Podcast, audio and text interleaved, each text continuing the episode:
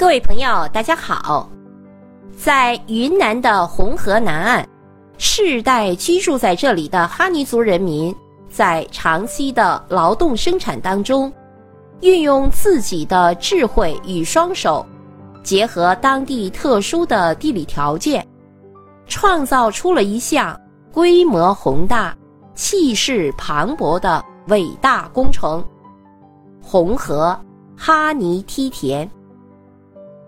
十六世纪，中国明代著名的农学家徐光启深入西南山区考察时，西南特有的梯田农业让他大大吃了一惊。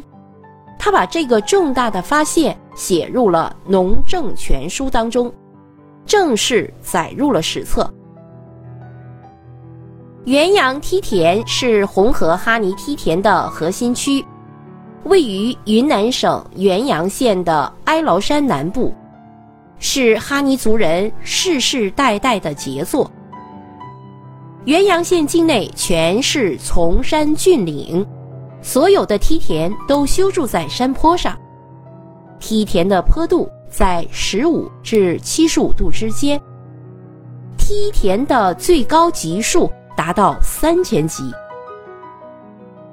初春时节。当梯田灌满了水的时候，在晨光或是夕阳的照射下，可见云雾飘动在一层层的田间，千变万化，景色壮美，恍如云海，因此也被形象地称之为“云海梯田”。元阳梯田的缔造者哈尼族。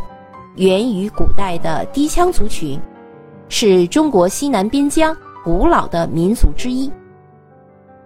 两千五百年前，哈尼族的祖先从西藏高原来到云南南部这个边陲山区之时，遇到了一个很大的难题。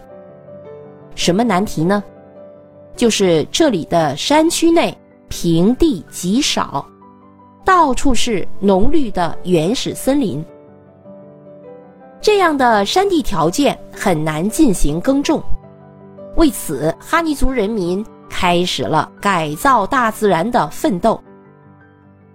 千百年间，哈尼族人民团结一心，倾注了数十代人的心力，发挥了惊人的智慧，勇敢坚毅的在山地之上。垦植梯田，同时哈尼族等民族还在大山上挖筑了四千多条骨干沟渠。这条条沟渠就犹如银色的腰带，将座座大山紧紧缠绕。大大小小的沟渠中流下的山水被全部截流到田地里，这样就解决了梯田耕作的命脉。水利问题，哈尼族人垦植了成千上万的梯田，将沟水分渠引入田中进行灌溉。